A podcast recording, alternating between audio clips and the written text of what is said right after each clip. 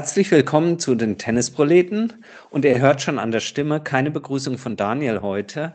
Ähm, ihr müsst mit mir Vorlieb nehmen, aber nicht alleine, sondern ich begrüße ganz herzlich äh, die Tennisproletin der Nation, Henrike Maas. Hallo Henrike, hi. Hallo Tobi, hi. Hi.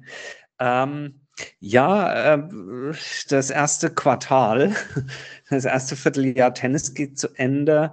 Wir liegen in den letzten Zügen des Masters-Turnier, kombiniert das ATP-WTA-Turnier in Miami.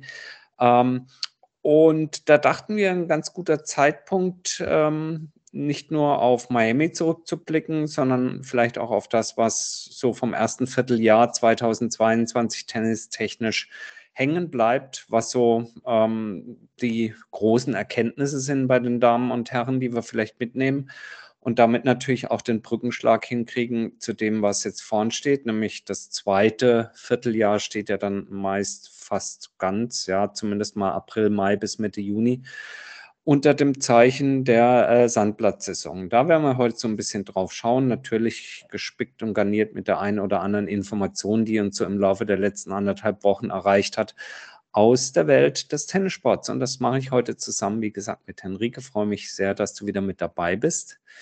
Die Einladung. Ja, also insofern, äh, ich hatte mir losgelöst von, von Ergebnissen aus Miami erstmal so aufgeschrieben, sag mal, ähm, Miami, ähm, losgelöst davon, ob es jetzt was Neues gibt, was für eine, was für eine Rolle hat eigentlich dieses Masters-Turnier? Welches, welche Rolle nimmt es irgendwie so ein? Ich habe mir aufgeschrieben, irgendwie hat das für mich noch so ein bisschen so eine komische Rolle. Natürlich ist es Teil des sogenannten Sunshine Doubles, also erst Indian Wells im Westen der USA, dann jetzt bei deutlich höherer Luftfeuchtigkeit, also raus aus der Wüste, ran an die Küste des Golf von Mexiko, ähm, in, in Miami eben beides sehr traditionelle Turniere, also zumindest sagen wir mal die Region, wo es ausgetragen wird. Aber da klingt eben schon an, ja vor ähm, drei Jahren, 2019, das erste Mal wegverlegt worden vom Traditionsstandort Key Biscayne in dieses ähm, ja, man muss sagen, auf der einen Seite in das Hard Rock Stadium, also das eigentliche Football Stadium in Miami, und drumherum äh, die Amerikaner oder auch der ein oder andere ja, englischsprachige Kommentar auf Twitter nennt das immer das Turnier auf dem Parking Lot, also das Parkplatzturnier, weil die Luftaufnahmen natürlich ein bisschen wirklich aussehen wie so ein Parkplatz vor so einem amerikanischen Walmart irgendwie. Da sind da 18 Hardcourts und dann dieses Stadion und noch eine Menge Autos drumherum. Das war's dann. Das ist sicherlich ein Aspekt, der dafür sorgt, dass das Ganze, wie ich finde, noch so ein bisschen ja, artificial, bisschen künstlich rüberkommt. Aber vielleicht täusche ich mich da auch. Äh, wie, wie, wie siehst du das? Ähm, wir hatten ja vorab darüber gesprochen oder hattest mir vorab diesen Themenblock geschickt und dann musste ich erstmal drüber nachdenken. Und für mich war Miami eigentlich schon immer so ein bisschen so ein Anhängsel von Indian Wells. Also als ich dann so drüber nachgedacht habe, hatte das für mich immer in diesem Sunshine Double nie so den ganz gleichen Stellenwert wie Indian Wells.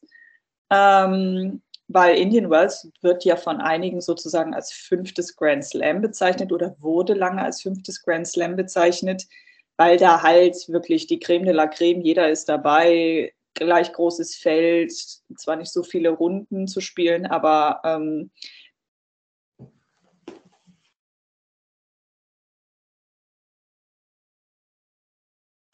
ähm, dass es dann halt dazu führt, dass viele Spieler dann in Miami nicht antreten oder verletzt oder müde sind oder so und das dann immer schon so in der Leistung so ein bisschen abflachte. Äh, deswegen war Miami für mich, für mein Empfinden, immer so ein Dranhängsel und das hat natürlich der Umzug von Key Biscayne nach äh, Miami oder nach Miami rein dann mhm. natürlich mhm. ähm, irgendwie nochmal potenziert, weil dieser Umzug ja auch so halb in die Corona-Pandemie reingefallen ist. Der Umzug ja. war 2000, also 2018 war das letzte Mal in Key Biscayne, 2019, da hat Roger Federer übrigens noch gewonnen. Also ja, lange ist her. Scheint dann jetzt auch schon so ewig her. Ähm, 2019 war es dann als erstes Mal, das erste Mal im Hard Rock Stadium, dann 2020 ist es ausgefallen, 2021 glaube ich ohne Zuschauer und quasi dieses ja. Jahr ist das erste Mal die erste richtig richtige Ausgabe Und naja, 19 schon, wenn ich dich unterbrechen darf. Ja, also genau, 19, aber seit langem, das stimmt, ja. 19 ist jetzt mein Fehler, aber die erste, seit ne, ein Jahr hat stattgefunden, ja. dann zwei Jahre irgendwie nicht oder nur so ein bisschen. Mhm. Und jetzt ist das, ab jetzt kann es halt, hoffen wir, ich klopfe hier meinen Geist auf Holz, dass das mit Corona sich jetzt mal erledigt hat, mhm. ähm, dass es jetzt auch so anrollen kann. Ähm, insofern war das für mich immer so ein bisschen so ein Anhängsel, aber das ist vielleicht auch mein mein eigener Eindruck. Ähm, vielleicht ist das auch so dieses, weil es das letzte Turnier vom Wechsel auf Sand ist und viele dann vielleicht auch schon weiterdenken oder keine Ahnung. Ähm, ja, kann ich auch so bestätigen. Ich kann ja aber nicht sagen, ob das daran liegt, dass es schon immer irgendwie so war. Vielleicht empfinde ich Miami halt selber einfach anders oder ob das jetzt an diesem, an diesem Wechsel liegt, weil am Anfang fand ich das mit dem Hard Rock Stadium total albern irgendwie, aber inzwischen ja. die Kulisse ist nicht so schlecht. Also für, für mich persönlich, muss ich sagen. Ja. Ähm, ich habe auch mal so Fotos geguckt, also weil wir die auch für unsere Artikel verwenden und es sieht schon ein bisschen schöner aus als dieses Grün in Grün aus Indian Wells, also rein optisch. Ähm, ja, ist halt ein bisschen moderner mit dem ne? Türkis, ne? ja. ja. Äh, Türkis oder Zyren oder wie man das nennt, ja. Okay. Ähm, also ich gebe dir recht, vielleicht, vielleicht braucht das Turnier auch, äh, also der Turnierveranstaltungsort und alles, was da von Seiten der Turnierorganisatoren drumherum veranstaltet wird. Hm. Vielleicht braucht es auch ein gewisses Flair zu entwickeln. Es ist ja vielleicht auch ein bisschen, bisschen irre, aus der Ferne darüber zu urteilen, denn wir am Fernsehschirm sehen zu 95 Prozent, wenn nicht sogar mehr, einfach halt ein Tenniscourt. Ja? Sei es nun Stadion oder Nebenplatz, am Ende ist es das Spiel, was wir gucken. Aber ich finde trotzdem, wenn man so ja nerdig wie wir in die Tenniswelt eintaucht, dann versucht man natürlich trotzdem auch immer, äh, wenn man nicht vor Ort ist, äh, am Fernsehschirm so ein bisschen etwas wie, wie Flair äh, wahrzunehmen. Wir treiben uns natürlich auch auf sozialen Medien herum, wo viel mehr Soße drumherum berichtet wird, äh, als nur mhm. das reine Match. Und dann kriegt man schon so etwas mit. Und du hast recht, vielleicht muss man dem Turnier als solchem etwas Zeit geben, seine eigene, wie es so schön heißt, seine eigene DNA zu entwickeln. Ähm, ich kann mich aber erinnern, dass, ja, ich kann mich erinnern, dass beispielsweise in einem Jahr als Federer nochmal richtig abgeräumt hat. Ähm, das Sunshine Double in, in Miami beispielsweise wir einen weiteren Fedal hatten, also Federer-Nadal-Endspiel nach dem damaligen Australian Open-Finale. Mhm. Äh, und die ganze, ganze Fragezeichen, Ausrufezeichen, Tenniswelt verrückt war. Ähm, Mensch, jetzt äh, schon wieder dieses super-duper-Match und wir hatten eigentlich gedacht, es wäre längst vorbei. Jetzt gibt es hier den nächsten Fedal. Äh, das fand noch in Key Biscayne statt und ähm, da hatte ich nicht das Gefühl, nicht nur wegen Federer Nadal, sondern weil Miami, du erwähntest das äh, mit Indian Wells, ja mit dem gleichen Tableau aufwartet. Also auch Miami hat dieses äh, ausgedehntere Feld bei Damen- und bei Herrenseite. Auch Miami hat die längere Turnierlaufzeit über fast anderthalb Wochen äh, und nicht wie ein klassisches Masters-Turnier eben von Sonntag bis Sonntag, sprich eine Woche, sondern länger. Vielleicht hast du recht, vielleicht muss man denen Zeit geben, und gleichzeitig, da sind wir wieder ja raus aus der Pandemie und rein in die neue, ja, in die neue Tenniswelt, die eben, ich habe es gerade nochmal angesprochen, die eben nichts mehr oder viel, viel weniger inzwischen mit Fedal, mit Djokovic Murray oder sonst was zu tun hat. Wir sind hier, haben wir häufig angesprochen, am Ausklingen dieser Epoche. Ähm, auch wenn wir sicherlich im Rückblick auf äh, Quartal 1 nochmal auf wahrscheinlich Nadal und Djokovic äh, zu sprechen kommen. Aber es ist natürlich eine Chance. Denn was aktuell passiert in Key Biscayne, wollte ich schon sagen, in Miami, ist natürlich schon äh, auch wieder bemerkenswert. Auf beiden Seiten, finde ich, äh, ja. Damen und im Herrenfeld. Bei den Damen egal wie es ausgeht, können wir heute feststellen, wir haben ein, wie ich finde, fantastisches Finale am Wochenende vor uns mit Naomi ja. Osaka gegen Iga Schwontek. Ja, und wer hätte gedacht, so neulich hat man schon gesagt, oh, die Osaka außerhalb von den Grand Slams und jetzt spielt sie nicht und nun scheidet sie da in Indian Wells sehr früh aus spielt ein überzeugendes Turnier. Iga Schwontek als die neue Nummer eins nach dem Rücktritt von Esparti. Man kann sowas sagen. Die Weltranglistenpositionen geben es nicht her, aber sowas wie ein Traumfinale, oder? Ja, gut, die Iga Schwiontek ist ja jetzt schon die zwei. Also, dass die zwei ins Finale von Miami kommt, könnte man ja jetzt irgendwie erwarten. Ja. Ne? Also sie hat sich ja dann in ihrem Viertel, sie ist ja in Indian Wells, glaube ich, tatsächlich auch noch als zwei, ist sie da nicht auch als zwei reingegangen und, und war nicht, muss ich mal sagen, ich habe das Draw jetzt nicht auf. Ist sie da nicht auch noch als Nein, Sparti, Sparti hat ja ähm, hat ja nicht gespielt ja. und insofern ist sie an, ist sie dann äh, an, an eins gesetzt. Ähm, wird richtig sein. Ähm, ich habe es leider wirklich nicht vor Augen. Also, aber ich meine, Iga Schwiontek ist ja jetzt schon auf, auf zwei und ähm, hat äh, sich diese Position durch ihr Spiel auch letzten, die letzten Wochen und Monate mehr als redlich verdient. Ähm, mhm. Finde ich überhaupt ist etwas, was im ersten Quartal bei den Damen schon auffällt, wie stabil die Topspielerinnen sind. Also es geistert ja nach wie vor diese Mehr umher und ich glaube, bei Grand Slams ist es tatsächlich immer noch so, weil die Damen auch deutlich dichter beieinander stehen, dass quasi mehr Anwärterinnen auf den Titel ähm, am Anfang eines Turniers zu finden sind. Ähm, aber ich finde, es ist jetzt schon so, dass sich da mehr rauskristallisiert, ähm, wer so die, die führende Gruppe ähm, bei den Damen ist. Das ist eine Iga Schwiontek, das ist jetzt eine wieder erstarkende Naomi Osaka, das ist aber auch äh, Maria Sakkari, äh, äh, Paula Badosa, ähm, die äh, aber auch eine, eine Ons Jabeur oder, oder äh, von mir aus auch eine Danielle Collins, wie, sie, wie sich dann Daniel freut, ähm, die, hm. wenn sie ähm, spielen, dann auch sehr stabil spielen äh, und nicht gerade irgendwie eine Verletzung zurückkommt. Also ich fand schon, dass im ersten Viertel bei den Damen sich das doch ähm, so langsam entwickelt hat, dass es wieder so Typen gibt, mit denen man auf jeden Fall rechnen kann und das nicht mehr ganz so breit ist wie vorher.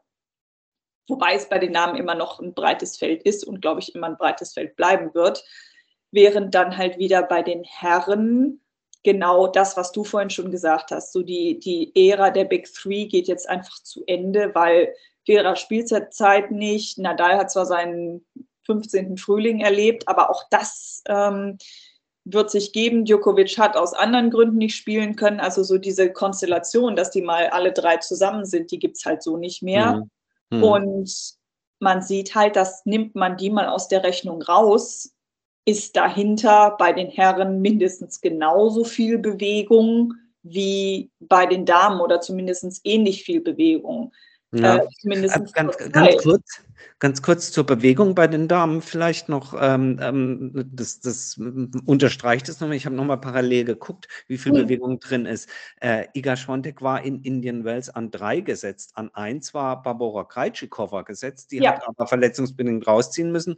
Ja. Und Aina Sabalenka war an zwei gesetzt. Und das zeigt jetzt, wie viel Bewegung bei, bei den Damen drin ist. Mhm. Äh, sie spielt ein fantastisches Turnier in Indian Wells, wird jetzt vollkommen zu Recht die Nummer eins und wir haben schon, ist gerade mal zwei Wochen her, schon wieder vergessen, dass es ja noch so jemanden wie Krejcikova gibt, so jemanden wie Arina Sabalenka, die auch ihre Form wiederfinden wird und mhm. als absoluter Hardhitter sicherlich die nächsten Jahre auch in den Top Ten dafür Aufsehen sorgen wird. Also diese, diese unglaubliche Breite und, und Vielfalt bei den Damen macht es doch, macht's doch irgendwie spannend, oder? Äh, absolut. Also ich habe mich daran nie gestört. Ähm, das, äh, viele legen das ja aber immer als so was ähm, Negatives aus, was ich auch immer wieder mal erlebe in Kommentaren, wie sowas äh, unglaublich unterschiedlich bewertet wird. Und äh, ich möchte jetzt hier gar nicht die Feministin raushängen, aber ich fand das immer sehr interessant, dass wenn die Bewegung bei den Damen drin ist, immer sagt, oh, alles ist so unruhig.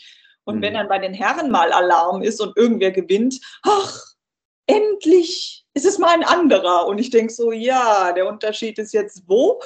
Egal. Ähm, ist auch wurscht. Ich meine, letzten Endes, solange die Leute mit gutem Tennis gewinnen und das Spaß gemacht hat, zuzugucken, bin ich persönlich immer schon zufriedengestellt.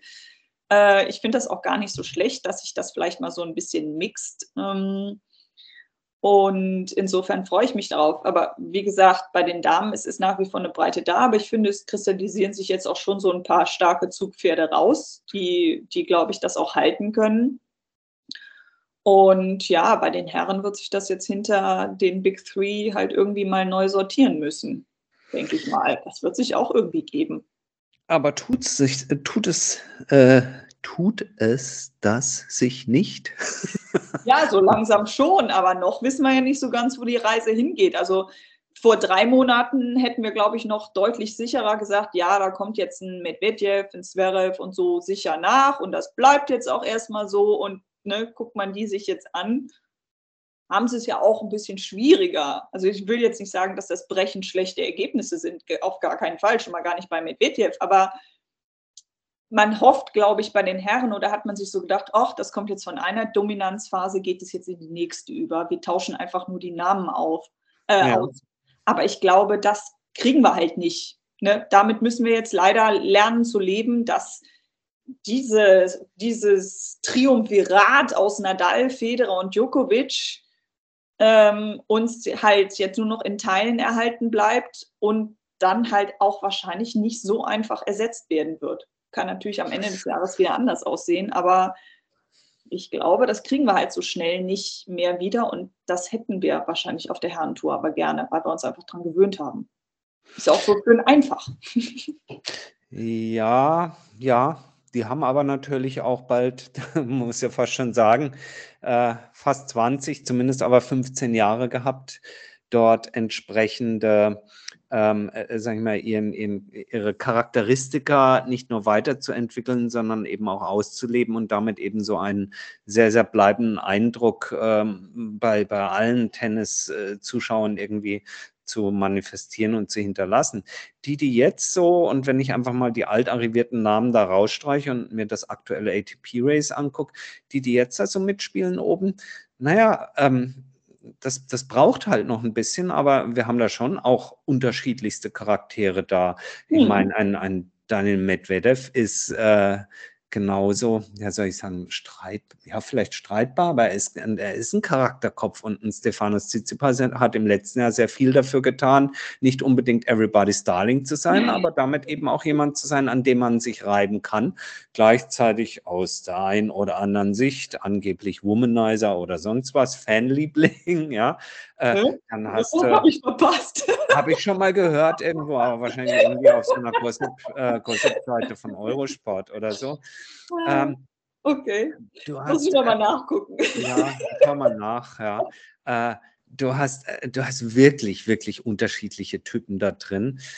Äh, ganz klar. Also das finde ich auch äh, schön. Also es, es, freut mich auch, auch dass so ja, auch so ein Nationenmix durchkommt, wirklich ein Typenmix, aber auch mal ein Altersmix. Ne? Also ich mhm. meine, Federer, ähm, Nadal und Djokovic sind ja alles so eine ganz ähnliche Generation und jetzt haben wir ja eine etwas breitere Mischung ne, aus arrivierteren Spielern und ähm, solchen, die ich sag mal, ein mittleres Alter haben, mittleres Tennisalter, muss man ja sagen, ja. und ähm, auch deutlich jünger sind. Also ich meine, so ein Carlos Alcaraz, der kann natürlich das Feld jetzt auch mal von hinten aufrollen. Geht auch. Wo, womit wir beim, na, nicht beim Thema, aber bei einem Thema sind, was wir natürlich, denke ich, schon aus Miami, obgleich dort gerade mal das Halbfinale gespielt wird, trotzdem Wahnsinn, wie der da durchfliegt, aber nicht nur aus Miami, aus Indian Wells.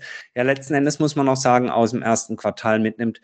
Also, wir haben schon viele hochgejubelt und gesagt, das ist der Nächste, das ist der jene. Aber wie Carlos Alcaraz das Ding oder diesen Sport im Moment betreibt, äh, in der Art und Weise, das ist schon, finde ich, das ist schon, schon nochmal ein Tick aufsehenerregender.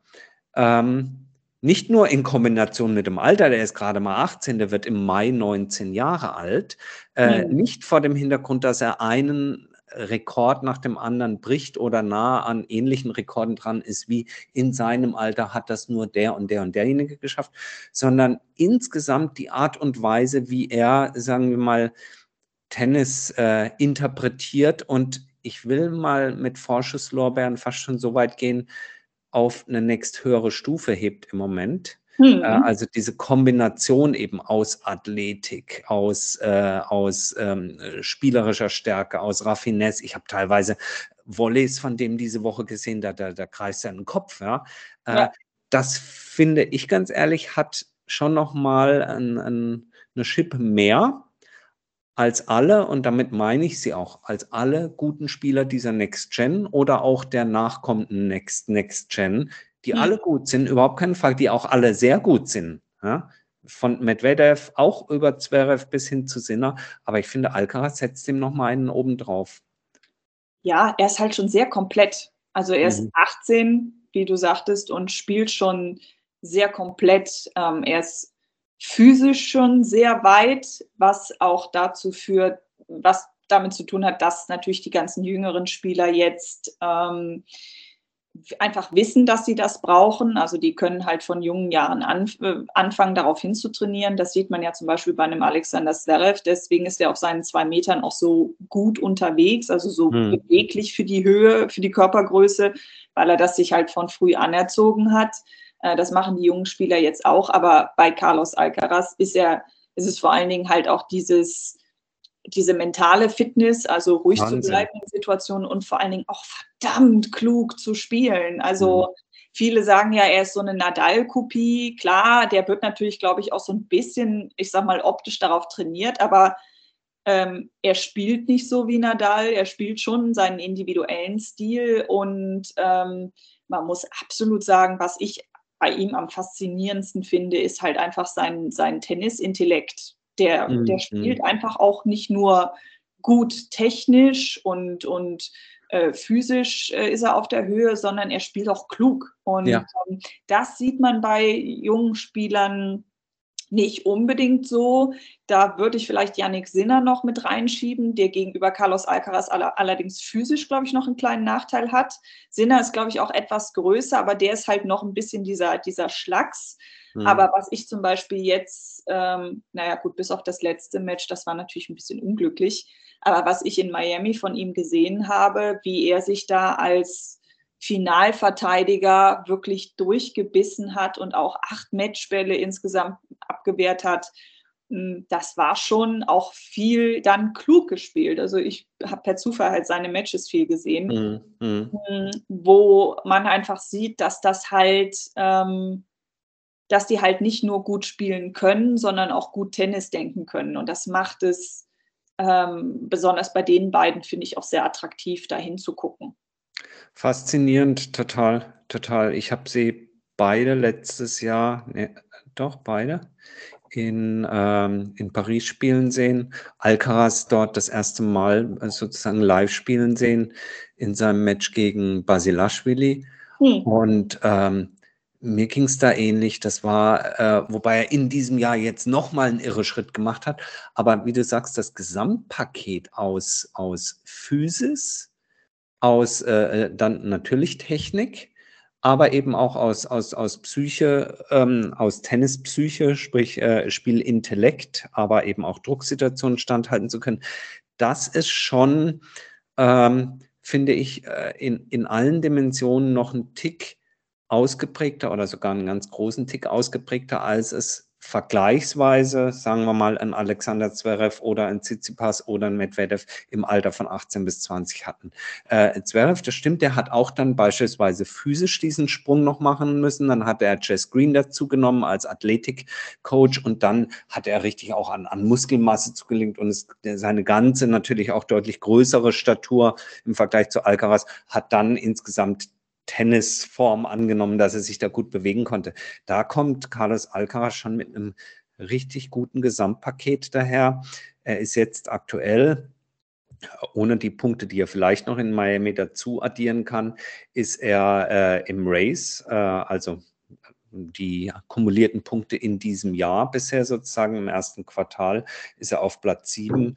Sollte er es gewinnen, dann wäre er äh, an Nummer zwei hinter Rafael Nadal, der diese Wertung äh, anführt. Mhm. Äh, aber wie gesagt, er ist jetzt schon der siebtbeste Spieler dieses Jahr und der von dir angesprochene Yannick Sinner jetzt ähm, in Miami da etwas unglücklich dann noch ausgeschieden, trotzdem auch im Race auf Platz 13 mit, ja. mit sehr, sehr guten Chancen dieses Jahr da ganz oben anzuklopfen.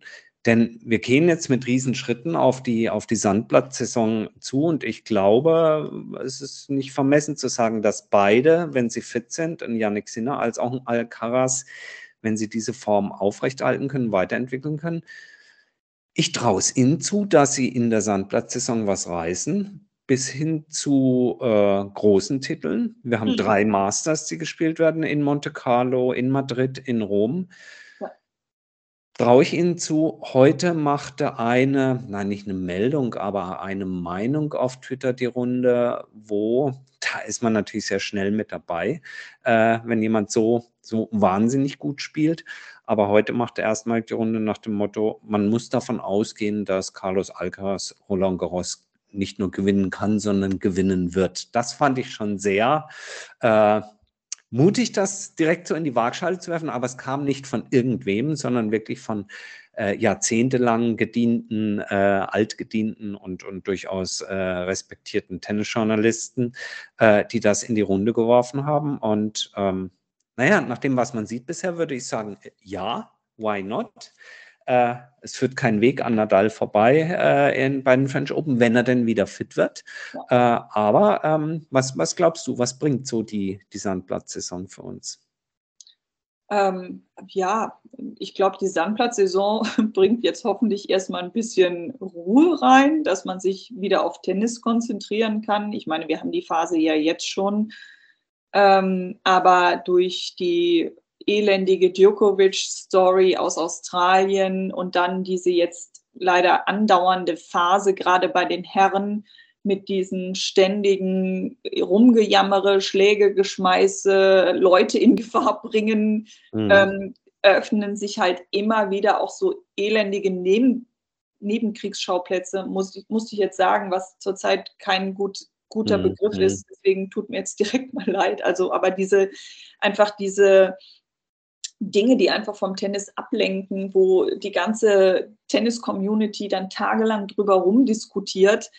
Und äh, das ist so das, worauf ich mich jetzt freue, dass man quasi mit diesem Belagwechsel und diesem vielleicht jetzt auch mal so einen Schnitt machen kann und sagen kann, okay, komm, wir haben jetzt einen neuen Abschnitt der Saison, vielleicht können wir jetzt mal wieder back to business gehen und ähm, uns einfach auf Tennis konzentrieren. Ja, und dann, glaube ich, muss man jetzt einfach gucken, was äh, dieser Saison, also was jetzt in der Sandplatzsaison passiert. Nadal ist erstmal nicht dabei, dafür wird Djokovic aller Voraussicht nach wieder zurückkommen können, weil er die Turniere wieder spielen kann. Ähm, dann gibt es hier den einen oder anderen Verletzungsbedingten, der dann nicht dabei ist, äh, also sowohl auf Herren- als auch auf Damenseite. Und dann muss man einfach mal gucken, wie sich das am Anfang so sortiert. Ähm, ich finde, bei einem Belagübergang ist es immer schwierig, so mhm. viel zu prognostizieren, weil klar, das sind Profis, die wissen alle, wie es geht, äh, die wissen alle, wie man auf, ähm, auf Sand spielt, aber trotzdem muss man sich dran gewöhnen und da auch irgendwie reinfinden. Und ähm, ja, ich finde es immer etwas schwierig am Anfang zu bewerten, was man da erwarten kann. Da ich sehe da immer gerne so das erste oder die ersten zwei Turniere, dass man schon mal so eine leichte Hausnummer kriegt, äh, wo es denn hin. Ähm, aber ich freue mich immer auf die Sandplatzsaison. Ich mag die ja, ich mag das ja gerne, dieses Gewühle. Ja, total. Das ist total. auch eine persönliche Geschmacksfrage. Aber du, du hast schon recht, äh, nicht aber, sondern und du hast schon recht, die, es ist so ein bisschen so wie, so, jetzt haben wir hier mal die ersten zwölf Spiele gespielt, jetzt machen wir mal drei Bock, jetzt machen wir drei Ramsch, jetzt werden die Karten neu gemischt hier beim Skat. Ähm, wir gehen aus dem ersten, ersten Quartal raus mit sicherlich einem, ähm, ja, äh, bis dann zur Verletzung überraschenden, in der Art und Weise überraschenden Siegeszug von Nadal. Mhm. Jetzt mit einem Fragezeichen hintersehen. Du sagtest, als wir vorhin uns eingewählt haben hier in den Podcast, hast du gesagt, das glaubst du auch nicht, Mensch, dass da einer so eine Siegesserie macht. Und dann, wegen was muss er jetzt aussetzen? Wegen Ermüdungsbruch in der Rippe oder wie? Ja, ja. Ich wusste also, gar nicht, dass eine Rippe wegen Ermüdung brechen kann, aber ich bin auch kein Mediziner. Ja, habe ich dir ja vorhin auch gesagt. Ich, so, ich, ich frage mich wirklich, was er gemacht hat. Dass das ist aus dem Bett gefallen, keine Ahnung, irgendwo gegengerannt. Es ist scheinbar möglich. Ähm, mhm. Das kann natürlich sein, wenn das dann so ein Haarriss ist oder so. Ja. Keine Ahnung. Die Knochen werden ja auch bei einem Nadal nicht jünger. Ähm, Nein. Aber also als ich das gelesen habe, habe ich gedacht, das ist ja jetzt nicht dein Ernst. Ne? Jetzt, jetzt geht es auf deinen Belag und dann sowas. Also Barcelona und Monte Carlo kann er knicken, vielleicht frühestens Madrid und Rom, aber. Ich tippe, es wird darauf rauslaufen, dass er, wenn es dann irgendwie klappt, dass er Rom spielen wird, mhm. um, um dann in, in Paris ähm, ja, nochmal Gas zu geben. Monte Carlo hat er ja schon rausgezogen. Ähm, da ist er schon gar nicht mehr auf der Entry-List. Hm. Ähm, Barcelona wird, denke ich, auch noch zu früh sein und Madrid ist die Frage, ob er sich das sozusagen im, im Doppel gleich gibt. Also im Doppel ja. im Sinne von Madrid und Rom folgen ja immer direkt aufeinander. Ja. Äh, oder sagen wir mal so, einem Nadal, der seine Verletzung auskuriert hat, reicht auf Sand ein Vorbereitungsturnier wahrscheinlich, um in Paris äh, auch wieder was abrufen zu können. Ähm, Anders sieht es aus bei unserem österreichischen äh, Freund Dominik Thiem. Der ist diese Woche auf die Tour zurückgekehrt, äh, hat in einem fantastisch besetzten Challenger-Turnier in Marbella, wo unter anderem auch äh, Stan Wawrinka sein erstes Match nach langer Verletzungspause, auch fast ein Jahr weg vom Fenster, ähm, äh, gespielt hat. Beide haben ihr ja, Erstrunden oder sozusagen ihr erstes Match dort verloren nicht überraschend an für sich nach so langer Zeit, denn äh, sie sind ja auch jetzt nicht irgendwie auf Fallobst da getroffen, sondern äh, ich meine, Wawrinka ist gegen Ümer raus und Team, weiß ich gar nicht mehr genau. Also es war jetzt äh, äh, zum Warmwerden. Etwas tragisch für Dominik Team, dass er am gleichen Abend noch feststellen musste, dass es ihm nicht so gut ging und er sich jetzt auch noch das Coronavirus eingefangen hat. Das ist natürlich ärgerlich. Äh, man kann ihm nur die Daumen drücken, dass er das äh, ganz, ganz milde übersteht und einen schnellen Heilungsverlauf hat. Wir wissen ja aber auch, dass es durchaus manchmal auch daneben gehen kann und man nicht so schnell fit wird. Ihm seien dann nur die Daumen gedrückt, denn das wäre natürlich interessant zu sehen. Wie kann ein Dominik Thiem auf einem ihm ja durchaus liegenden Belag wie Sand sich da langsam ranspielen, um, keine Ahnung, vielleicht durch viel Matchpraxis, in Rom oder dann eben auch in Paris auch schon wieder eine Rolle zu spielen? Was traust du ihm zu? Schwer, oh, oder? Finde ich schwer zu beurteilen. Ich muss sagen, ich habe das Match nicht gesehen in Marbella. Ähm, deswegen, ich habe ihn überhaupt nicht spielen sehen. Mich gewundert, dass er verloren hat. Hat es mich auch nicht. Ich habe damit gerechnet, ähm, dass das wahrscheinlich sein wird. Ich glaube, sein Gegner war jetzt nicht ganz so bekannt, auf, zumindest auf der Haupttour, aber ich kann mir auch komplett irren. Ähm, aber nichtsdestotrotz, also jetzt hochstehender Gegner hin oder her, ich glaube, dass jeder eingespielte Spieler äh, derzeit eine Chance gegen Team hat, eben weil der Rhythmus fehlt und Team schon einer ja. ist, der auch viel Rhythmus braucht. Ähm, der spielt ja schon ein sehr physisches Spiel, der hat viel Power und ähm, da geht dann halt auch erstmal, wenn man da so den Rhythmus nicht hat, gerne mal der Ball fliegen. Ähm, ja, für ihn ist das jetzt ärgerlich, absolut mit der Corona-Infektion, weil das wirft ihn jetzt dann halt doch nochmal wieder zwei Wochen zurück, wo du halt auch nicht wirklich trainieren kannst. Oder zumindest zehn Tage. Ich kenne die Corona-Regeln in Österreich nicht. Oder wo auch immer er jetzt gerade ist. Also du kannst ja dann auch nicht rumreisen. I don't know. Ja. Ähm, insofern ist das für ihn natürlich bitter, weil das halt jetzt wieder so ähm, ja, nochmal so einen Stopp reinsetzt. Aber für das Gros der Sandplatzsaison sollte ihn das jetzt nicht abhalten, sofern er da jetzt nicht lange was von hat, was wir ihm wirklich nicht wünschen wollen. Und dann muss man einfach mal gucken. Also Sand ist sein bester Belag, auf dem fühlt er sich äh, am wohlsten. Das hat er ja auch in seinem Statement, warum er dann doch nicht die Reste von der Hartplatzsaison noch spielt, obwohl er da sich eigentlich darauf vorbereitet hatte, die dann doch äh, gekippt haben, äh, hat ähm, also wenn, wenn wieder ein Grooven, dann da, muss mhm. man mal ganz klar sagen. Und jetzt muss man mal schauen. Also das ist schon wieder so ein von Null Anfang nach so mhm. langer Zeit. Ich glaube, er war so am Ende halbes, dreiviertel Jahr raus, glaube ich. Ja, ja, ja, ja. Ja, ja absolut. Ja, ähm, also es wäre schön, weil wenn wir vorhin über die, über die Vielseitigkeit und Unterschiedlichkeit in den Top Ten gesprochen haben, dann würde man sich sehr, sehr wünschen, dass, er, es, dass es ihm gelingt, dorthin zurückzukehren. Äh, denn er ja, addiert da definitiv etwas dazu, was Tennis, Herren-Tennis auch die nächsten Jahre mhm. sehr, sehr attraktiv werden lässt. Ähm, ich wage mich ja gar nicht zu fragen mit Rückblick so aufs erste Quartal und dann vor allen Dingen Hinblick jetzt auf die Sandplatzsaison, was man den deutschen Damen zutrauen könnte. Denn äh, so sehr es mich freut, dass, ich hatte das neulich zu Daniel gesagt, die äh, Kerber in ihrer Endphase ihrer Karriere mir Mhm. mitunter sehr gut gefällt, äh, so traue ich ihr nicht zu, jetzt dann doch noch einen Überraschungscoup zu äh, landen und Roland Garros zu gewinnen. Also bei den Damen sehe ich da etwas, äh, etwas ähm, äh, sorgenvoll auf die Sandplatzsaison aus deutscher Sicht. Weiß nicht, ob du das teilst. Ja, im Großen und Ganzen muss man das teilen. Ich meine, Mhm. ich glaube, die deutschen Damen sind allgemein welche, die tendenziell muss man ja Kerber mal ausnehmen, die Sand, ich sag mal, erst in den späteren Stadien ihrer Karriere halbwegs zu schätzen lernen wusste. Aber die meisten der deutschen Damen wachsen ja auf Sand auf Ja. und haben auch das Spiel, um sich da zurechtzufinden oder sind den Belag in irgendeiner Form gewöhnt. Insofern kann es daran schon mal nicht liegen. Also wenn du jetzt natürlich so im amerikanischen College-System groß geworden bist und weiß ich nicht, irgendwann dann mal erst mit 16, 17 regelmäßigen Sandplatz siehst, kann das natürlich schwieriger sein. Aber das sollte bei den deutschen Damen nicht das Problem sein.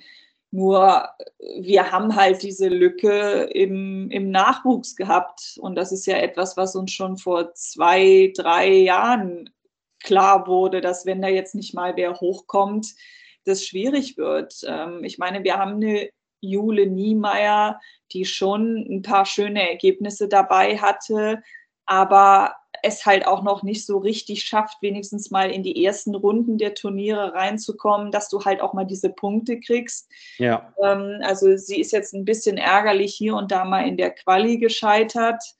Ähm, wen ich ganz spannend finde, ist Nastasia Schunk. Mhm. Die hat ja in Miami eine Wildcard bekommen und gegen Julia Putintseva anderthalb Sätze wirklich richtig ordentlich gespielt und hat es dann im Kopf verloren. Aber das ist halt so eine Erfahrung, die man einfach machen muss. Da muss, glaube ich, jeder junge Spieler, jede junge Spielerin mal durch, dass man diese ne, dass einem diese äh, Spiele schon mal wegsegeln. Sehe ein Sebastian Korda gegen Nadal, wenn der im dritten 5-2 führst Ja. und dann trotzdem gratulieren musst, dann weißt du schon, woran es schiefgelaufen ist. Ähm, deswegen, da bin ich mal gespannt, wie sie sich schlagen wird. Vor allen Dingen, weil es ja jetzt auch dann in der Sandplatzsaison jetzt noch nicht so viel, aber spätestens in der Rasensaison halt auch ein paar deutsche Turniere gibt, wo sie vielleicht mal eine Wildcard bekommen kann, dass sie halt auch mal da reinkommt, mal diese Punkte aufbauen kann, so ein bisschen mehr dieses A-Level-Tennis spielen kann. Ja. Aber bei den deutschen Damen muss man halt sagen, da glaube ich, können wir jetzt nicht so viel erwarten ähm, und uns einfach freuen, wenn da was passiert. Also eine Laura Siegemund könnte im Doppel wahrscheinlich was reißen mit Vera Svonareva. Das sieht ja bis jetzt sehr ordentlich aus. Und äh, Sand ist ja ihr Ding. Ähm, aber im Einzel wird es düster. Ja, und bei den Herren muss man mal schauen. Ne? Also auch da ist ja, es ist deutlich besser als bei den Damen. Das muss man denen lassen. Aber schwierig ist es da zurzeit ja auch. Prognosen sind natürlich immer sehr, sehr, sehr, sehr schwierig. Ähm, aber nichtsdestotrotz, vielleicht zum Abschluss muss ich dich dann schon noch fragen, mit Rückblick auf das, ähm, auf die Hartblatt-Saison jetzt, die ersten drei Monate. Ähm, die Saison läuft jetzt für Alexander Zverev nicht, nicht pralle. Er ist im Race auf Platz 20, kann man immerhin sagen, der 20. beste Tennisspieler der Welt, aber das ist ja hinter dem auch, was er von sich selber erwartet. Ähm, in Miami dann auch wieder im Viertelfinale ausgeschieden. Ähm, Wobei, da möchte ich einmal zwischengrätschen. Entschuldigung, ja. weil ich das jetzt öfter höre. Ähm, Viertelfinale in Miami ist, wenn man sich Zverevs Miami-Geschichte anguckt, eigentlich nicht so schlecht, weil ich glaube, er hat jetzt wie oft siebenmal, achtmal am Turnier teilgenommen. Ich glaube, einmal Finale, einmal Halb, einmal Viertel und sonst immer zweite Runde raus. Also insofern ja. fand ich das Ergebnis für auf Miami begrenzt, wirklich nur auf Miami begrenzt. Ging es für Zverev sogar. Ähm, aber in der Gesamtsaison bis jetzt hast du natürlich absolut recht, ist das nicht das, was er können, was er kann, was er von sich selber erwartet und äh, was wir uns natürlich erwarten, wenn wir den Erwartungen stellen dürfen. Ja, aber ich, ich gebe dir, geb dir auch recht, ähm, weil ich habe einen kurzen Moment gezuckt, als ich gesagt habe, im Viertelfinale raus in Miami. Ähm, naja, Miami ist ein großes, wir haben vorhin gesagt, neben Indian Wells, ein großes 1000er-Turnier. Und natürlich hatten Alexander Zwerf und auch viele andere an ihnen Anspruch, so nach dem Motto, du bist hier die drei oder die vier in der Welt, also rein von der Mathematik muss ja mal das Halbfinale irgendwie drin sein. Ich würde hingehen und würde sagen, auch da wir sind natürlich, also wir, ob nun verwöhnt, aber wir sind es gewöhnt, aus dieser Phase der großen und ich sage jetzt bewusst vier oder inklusive sogar fast fünf, ja, also nehmen noch einen Stan Wawrinka mit hinzu, mhm. dass da brutalst abgeliefert wurde über die Jahre. Dass Masters-Turniere, und da könnte man natürlich auch kritisch sagen, insofern langweilig waren, weil das immer irgendwie haben sich da mindestens zwei oder drei der großen drei oder vier rumgetümmelt. Äh, in einem Viertelfinale auszuscheiden bei einem Masters-Turnier innerhalb der Weltspitze, also das ist nun keine Erstrundenniederlage. Das muss man auch mal sagen. Ich möchte damit nicht äh, sagen, dass das äh, erste, die ersten drei Monate von, von, von Zverev jetzt tolle waren. Ganz, ganz im Gegenteil. Ich finde schon, dass er dahinter den Erwartungen zurückgeblieben ist. Nur genau, wie du richtig da äh, als Einwand gebracht hast, also ein Viertelfinale beim Masters ist jetzt kein Beinbruch an der Stelle. Das, ich glaube, es ist eher die Gesamtdraufsicht auf die äh, sehr mitunter auch skurrile und auch sehr, sehr ärgerliche Entwicklung im ersten Vierteljahr. Ja, also wie gesagt, das ist jetzt eine reine Miami-Beobachtung und man muss auch sagen, Indian Wells und Miami sind beides sehr langsame Hartplätze. Mhm die halt oft diesen guten Aufschlägern und den Powerspielern nicht ganz so liegen. Ich will jetzt nicht sagen, dass das eine Entschuldigung ist. Also ich meine, Hubert Hurkacz ist Titelverteidiger in Miami, aber das ist immer noch sowas, das kann schon mal dazukommen, dass du halt, ähm, besonders in Indian Wells hat man das dieses Jahr extrem gesehen, dass es da so manchem auch echt schwer gefallen ist, ähm, aber ich stimme dir zu. Also ein Viertelfinale bei einem großen Turnier, also ab einem Viertelfinale ist das schon ganz ordentlich, denke ich mal. Und wenn man sich jetzt mal gerade Sverevs Masters-Historie anguckt, hat er da seine Masters, glaube ich, zum überwiegenden Teil auf Sand gewonnen. Also zweimal Madrid, einmal ja, ja. Rom. Dann hat er, glaube ich, noch Kanada, Cincinnati dabei und ja. Shanghai ist er mal ins Finale gekommen, Miami-Finale. Aber so grundsätzlich sind die Sandmasters bei Zverev bis auf Monte Carlo, ähm, was vielleicht auch wieder ein bisschen an der Höhe von Monte Carlo, also wie da die Bälle fliegen, legen kann, sind die Masters, also Sandmasters jetzt nicht so schlecht. Also da könnte man zumindest sagen, was jetzt kommt, ähm, ist nicht die schlechteste Bedingung für ihn. Aber Zverev ist halt ein totaler Stimmungsspieler.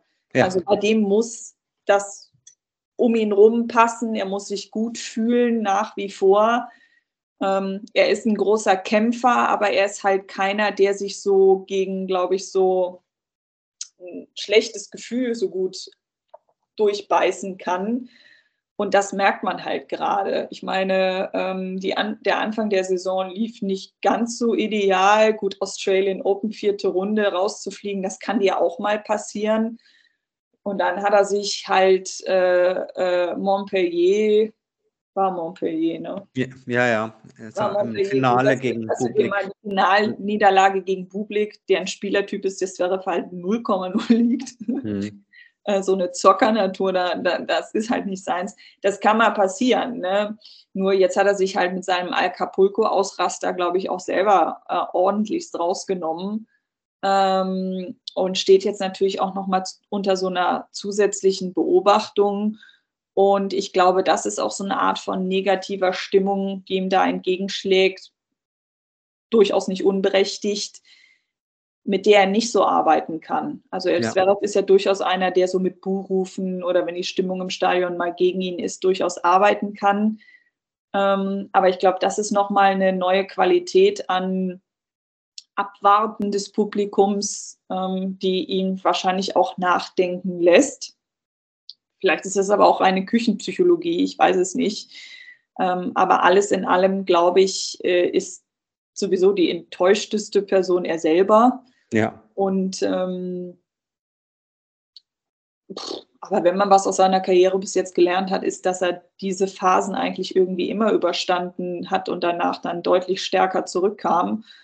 Und ähm, so viel fehlt bei ihm ja nicht mehr zum ganz großen Wurf. Ähm, als spielerisch hat er sich schon letztes Jahr auch schon weiterentwickelt und es hat jetzt nicht abgebaut. Also so auch aufschlagmäßig war das jetzt nicht so schlimm. Er hatte mal einmal so, ja, äh, gegen Tommy Paul in Indian Wells natürlich ja. mit den Doppelfehlern am Ende. Klar, das passiert ihm mal, aber das hat sich jetzt nicht wieder eingeschliffen, äh, eingeschlichen. Insofern mhm.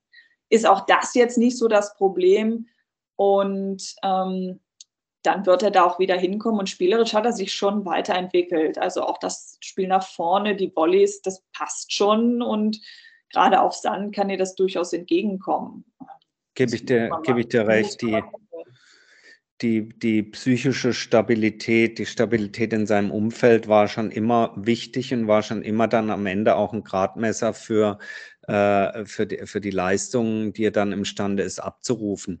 Äh, für ihn sicherlich von Vorteil, dass Sand nun kein Belag ist, wo er äh, den Kopf in den Sand steckt, ja, sondern, äh, äh, sondern wirklich äh, ein Belag ist, wo er über die Jahre hinweg immer gute Ergebnisse gehabt mhm. hat. Und wenn er äh, Monte Carlo und auch München, denke ich, wo er wieder antreten wird, wenn er das nutzt, um sich da einzugrooven. Und etwas Ruhe reinkommt äh, in, das, in das persönliche Umfeld mhm. wieder, äh, dann denke ich, ich ist gerade das, das Höhenturnier in Madrid, das Masters-Turnier eines, äh, wo er sicherlich wieder von sich ähm, positive Schlagzeilen wird machen können. Und alles andere muss man dann mal schauen. Also äh, ich glaube, es ist, ein, es ist ein erstes Vierteljahr im Tennis, was er gerne abhakt jetzt, nach vorne guckt. Vielleicht hat er die vermehrten Einsätze im Doppel auch genutzt, um seinen Volley weiterhin zu verbessern. Das kann gut sein. Ähm, und insofern denke ich, schauen wir mal voller Vorfreude auf die Sandplatzturniere, genießen jetzt noch die letzten zwei, drei Tage Miami und mhm. ähm, dann gibt es natürlich hoffentlich auch wieder mit dir äh, rechtzeitig zu Roland Garros die große, äh, die große Roland Garros Show hier bei den Tennisproleten. Große Rätselraten. Genau, aber natürlich hört ihr uns bis dahin in gewohnter Manier regelmäßig. Ähm, im Podcast. Dann ist Daniel auch wieder mit dabei. Wir versuchen auch wieder äh, neue Gäste einzuladen, zu finden, die uns ein bisschen äh, hinter die Kulissen blicken lassen. Äh, für heute erstmal ganz, ganz lieben Dank, Henrike, dass du wieder dabei warst. Hat viel Spaß gemacht. Sehr gerne. Danke für die Einladung. Und an euch draußen, lieben Dank fürs Zuhören. Wenn es euch gefallen hat, äh, sagt es gerne weiter. Äh, Wenn es euch nicht gefallen hat, sagt es uns über Tennisproleten auf den sozialen Medien wie Facebook, Instagram und, Face, äh, und Facebook und Instagram und Twitter und überhaupt. Äh, natürlich gerne auch per Mail kontakt.tennisproleten.de. Schickt uns gerne eure Kritik, eure Vorschläge, ähm, was ihr noch gerne hören möchtet von uns. Und ansonsten bleibt gesund und wir hören uns kommende Woche wieder. Bis dahin alles Gute und tschüss. Tschüss.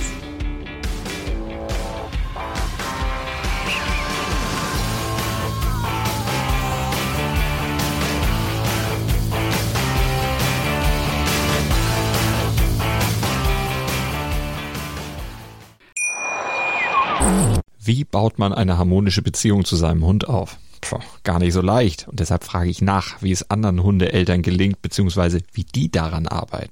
Bei Iswas Dog reden wir dann drüber. Alle 14 Tage neu mit mir, Malte Asmus und unserer Expertin für eine harmonische Mensch-Hund-Beziehung, Melanie Lippisch.